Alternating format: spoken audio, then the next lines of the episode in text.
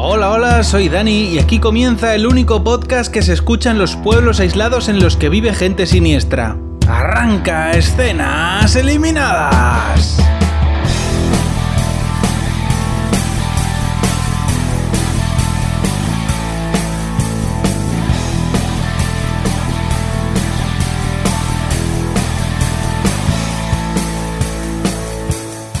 Esta semana traigo un estreno de la cadena inglesa Sky, que bueno, lo distribuye HBO a nivel internacional.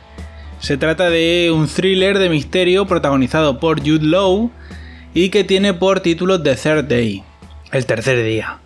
Eh, es una miniserie de 6 capítulos y como hago siempre voy a contaros qué pasa en el piloto para que podáis saber si os interesa o no la premisa de esta serie. Un letrero nos indica que estamos en verano y vemos a Jude Law que ha aparcado al costado de una carretera rural. Y el hombre está discutiendo con alguien por teléfono, que suponemos que es su mujer, porque, bueno, por lo visto le deben perras a un tío y las perras no están, o no sé qué pasa con las perras, pero algo pasa. Y está ahí Jude Law discutiendo con su mujer. En un momento de la discusión cambian de tercio por completo y se ponen a hablar de que la hija mm, se ha empecinado en que quiere tocar el trombón.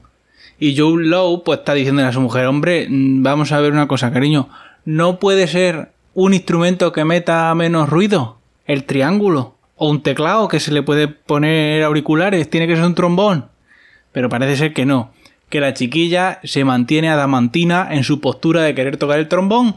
Así que la llamada termina y Jude Law se adentra en un bosque escuchando eh, musiquita folk deprimente que lleva en el móvil.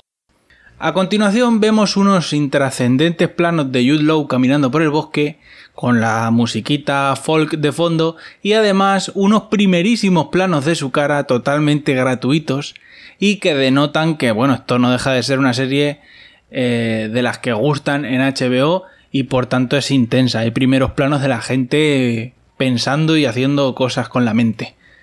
Después de caminar un rato en plan intensito, Jude Law llega hasta un río y a la orilla del agua se pone a llorar, sin que sepamos tampoco por qué.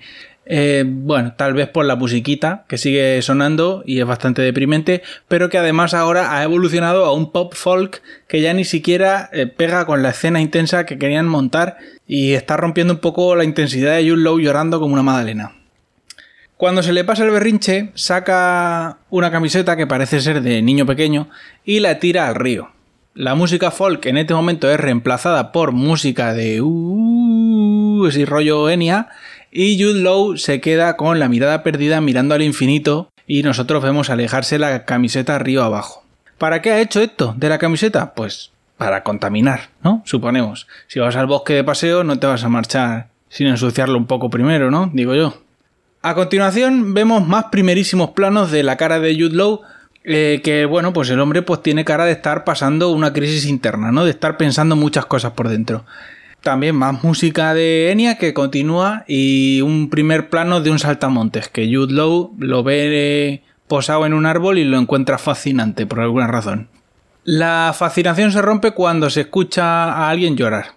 Y Jude Law se pone a dar vueltas por el bosque siguiendo el llanto y al final pues resulta que no era nadie. No había nadie llorando, estaba todo en su cabeza, pero llega hasta una parte del bosque en la que hay un par de adolescentes, un chico y una chica, que están ahí pues trasteando, ¿no? Haciendo sus cosas. Y están ahí pues colocando una soga en el borde de un bancal que a priori parece que la van a usar de liana, en plan Tarzán. Pero en un momento dado la chica se pone la soga al cuello y salta del bancal para ahorcarse.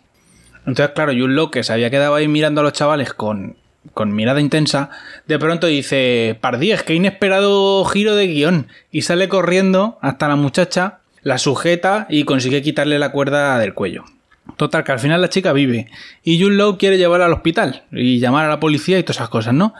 Y bueno, lo que sería normal en estos casos. Pero la muchacha dice que no. No, no policía no llames porque... Y ambulancia tampoco, porque me van a matar. Me van a matar. Y no, lo que no nos dice es quién la va a matar, ¿vale?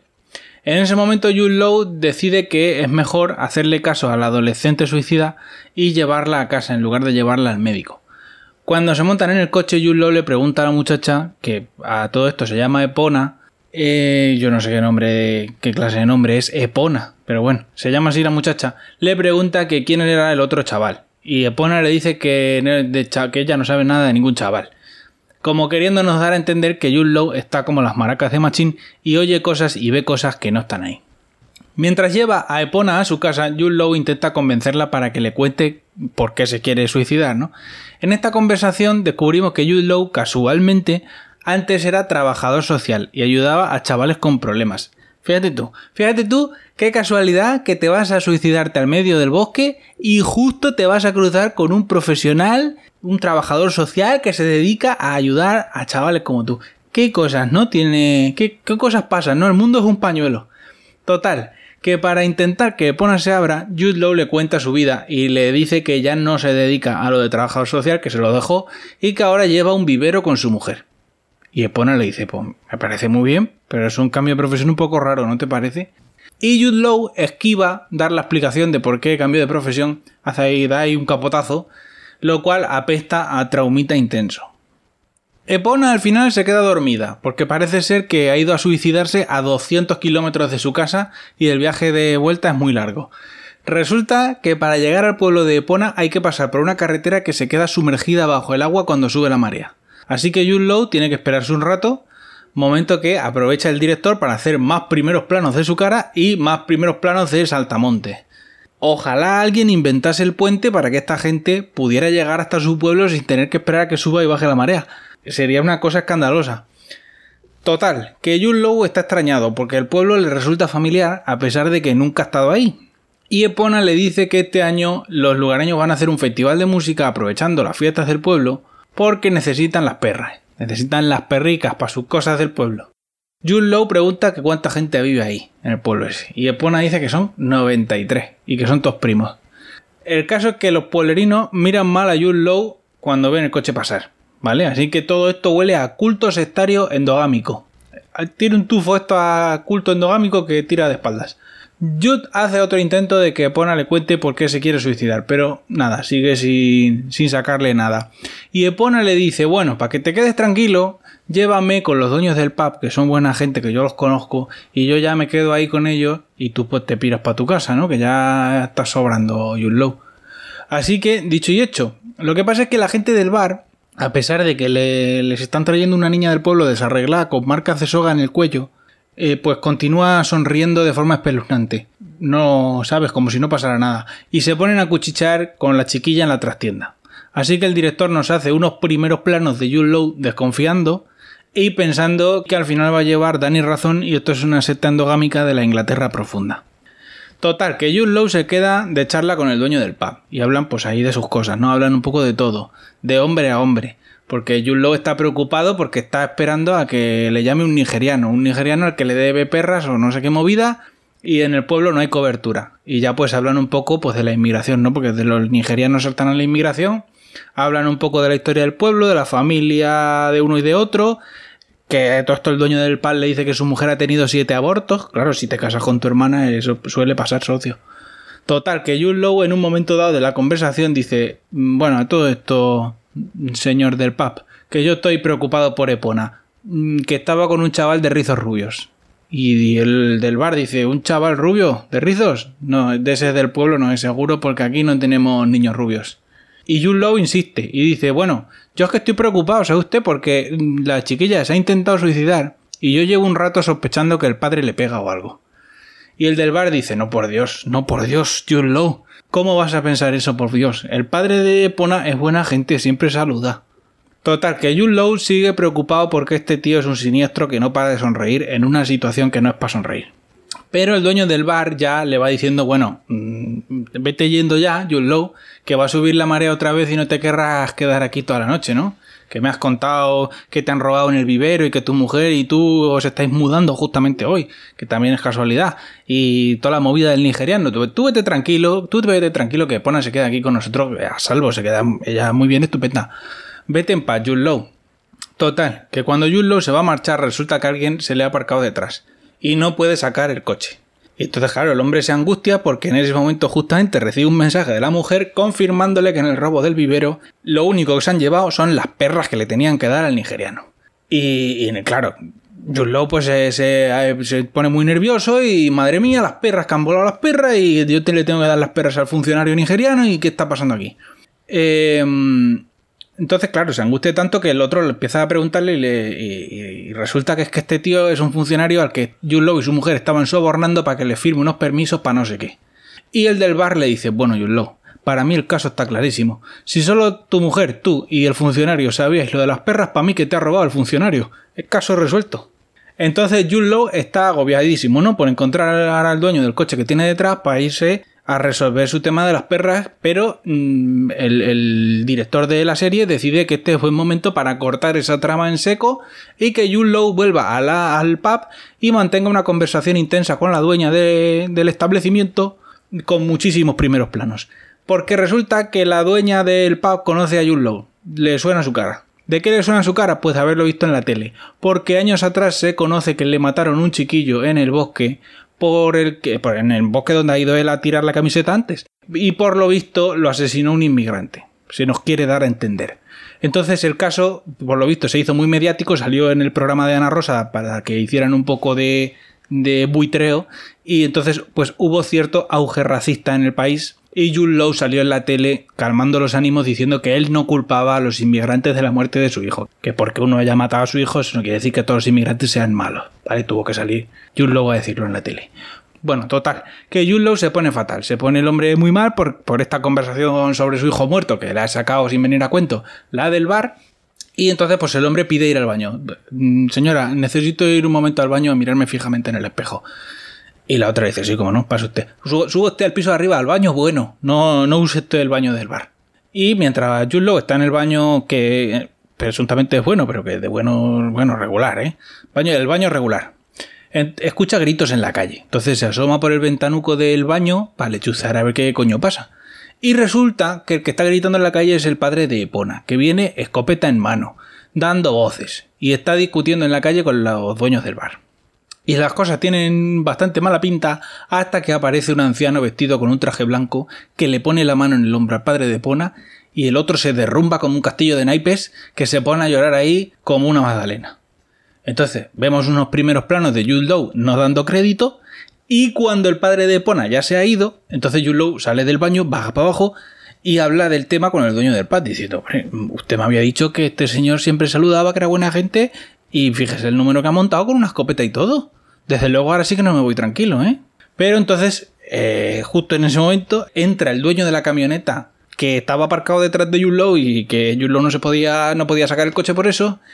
Y entonces, claro, Yullo se acuerda de que tiene una mujer y unos hijos y que tiene la movida del nigeriano, todo lo del, lo del robo, la mudanza y patatín patatán. Entonces, claro, el hombre coge y se va. Coge su coche y, y se pira. Pero hemos hecho tanto el chorra que cuando llega, cuando llega al camino este que se inunda, cuando sube la marea, la marea ha vuelto a subir ya y no se puede salir. Inesperadísimo, esto nadie lo vio venir esto. Total, que está cagándose en la leche, en la orilla del agua, y Junlo ve un chiquillo con rizos y se pone a seguirlo sin mucho sentido. Nos ve un chiquillo y empieza a perseguirlo, al grito de no corras niño que no te voy a hacer nada, que solo quiero hablar. Y nada, pues empieza a seguir al niño por entre la maleza hasta una playa donde está el padre de Epona y dos más, tomando cervezuelas y están los tres rajando del alcalde, que nos vamos a suponer que es el anciano del traje blanco. Y Jun Low, en un curso de acción totalmente lógico, se agazapa entre los matorrales para poner la oreja a ver si se entera de algo de lo que están hablando. Pero toda esta escena es para nada, porque ni nosotros ni Jun Low nos enteramos de nada. Así que Jun Low se vuelve palpa, con la intención de, bueno, pues de aceptar la oferta que le hicieron los, señores creepy, el, matrimonio creepy del bar, de hospedarse en la habitación, una habitación que tienen allí de huéspedes.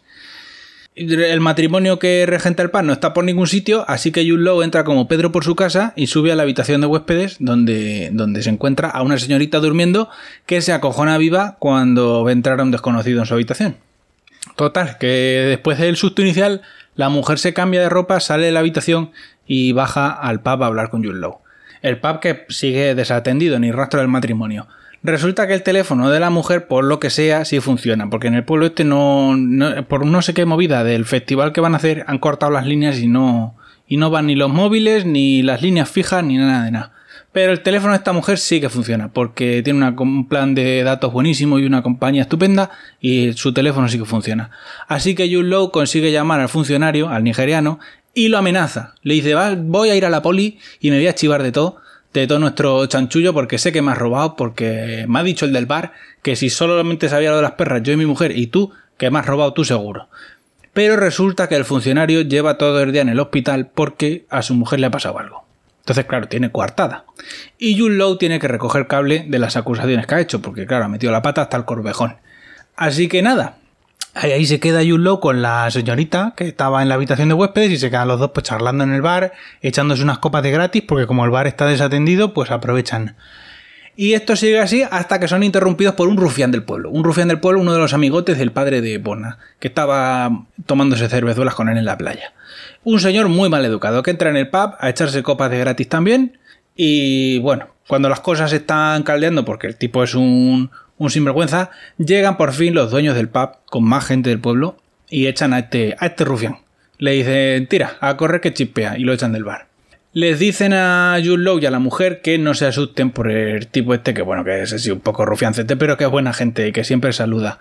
Y Jude Law dice, usted siempre dice lo de que la gente siempre saluda y a mí este tío no me ha parecido buena gente, era un gilipollas.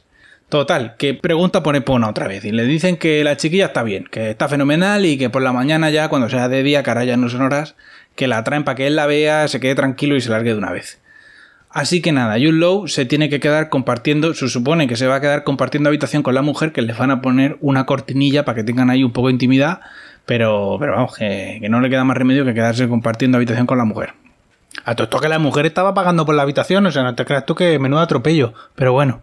El caso es que se queda Jude Low ahí a, a dormir con la mujer, pero o sea, juntos pero no revueltos. Pero antes de irse a dormir socializan con todos los pueblerinos porque el bar se ha llenado, ¿vale? Mientras todo esto pasaba, el bar se ha ido llenando de la gente del pueblo que vienen a ponerse mecedora y ahora pues la verdad es que en el pub ese hay bastante ambientillo. Se lo pasan todo fenomenal, ¿vale?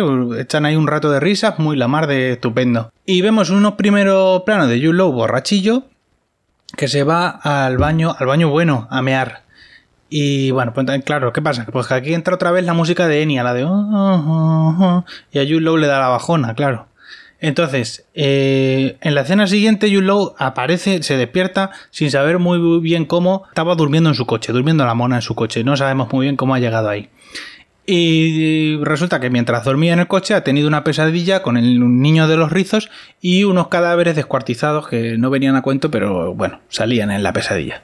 Así que se despierta sobresaltado y a, un piripi, eh, porque es de noche todavía. Abre el maletero del coche y coge una mochila en la que él lleva sus cosas y una bolsa del Mercadona que va llena de, perras, de cuartos, de los billetes, todos los billetes que se supone que le habían robado en el vivero, resulta que los lleva él en una bolsa del Mercadona en el maletero, que esto no tiene ningún sentido porque si él mismo no se acuerda de que tiene las perras en el maletero tú me contarás, pero bueno, el caso es que lleva una bolsa del Mercadona hasta arriba de billetes.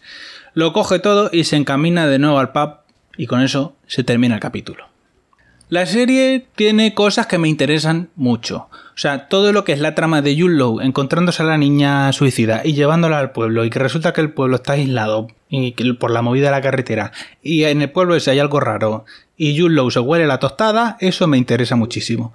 Mm, no es que sea un argumento novedoso precisamente, pero bueno, me interesa. Ahora bien, no tengo nada claro, o sea, viendo el piloto no entiendo qué sentido tiene toda la trama del traumita de Yul Low con el hijo muerto, el robo en el vivero, el funcionario nigeriano y las perras supuestamente robadas que al final resulta que no estaban robadas, que estaban en el maletero.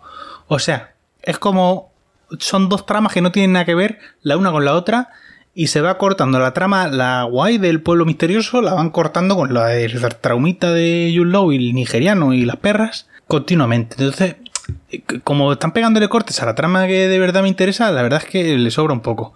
Me, molesta un poco esa trama. A mí, o cuando avance la serie, eh, me enlazan un poco esto, las dos historias, que tengan algún sentido, que me estén contando eso, porque si no, el, trasfondo personal de Jude Low sobra totalmente. Pero bueno, la verdad es que la serie está bien y Jude Low la lleva para adelante bastante bien. La voy a seguir viendo, como es una miniserie, esto se ve rápido. Lo único malo que la están echando semana a semana, pero bueno, son seis capítulos, así que seguiré viéndola a ver cómo, cómo acaba. Y hasta aquí el programa de esta semana. En la web escenaseliminadas.com podéis encontrar todos los programas anteriores y si queréis contactar conmigo podéis hacerlo en la cuenta de Twitter Escenitas. Hasta la semana que viene.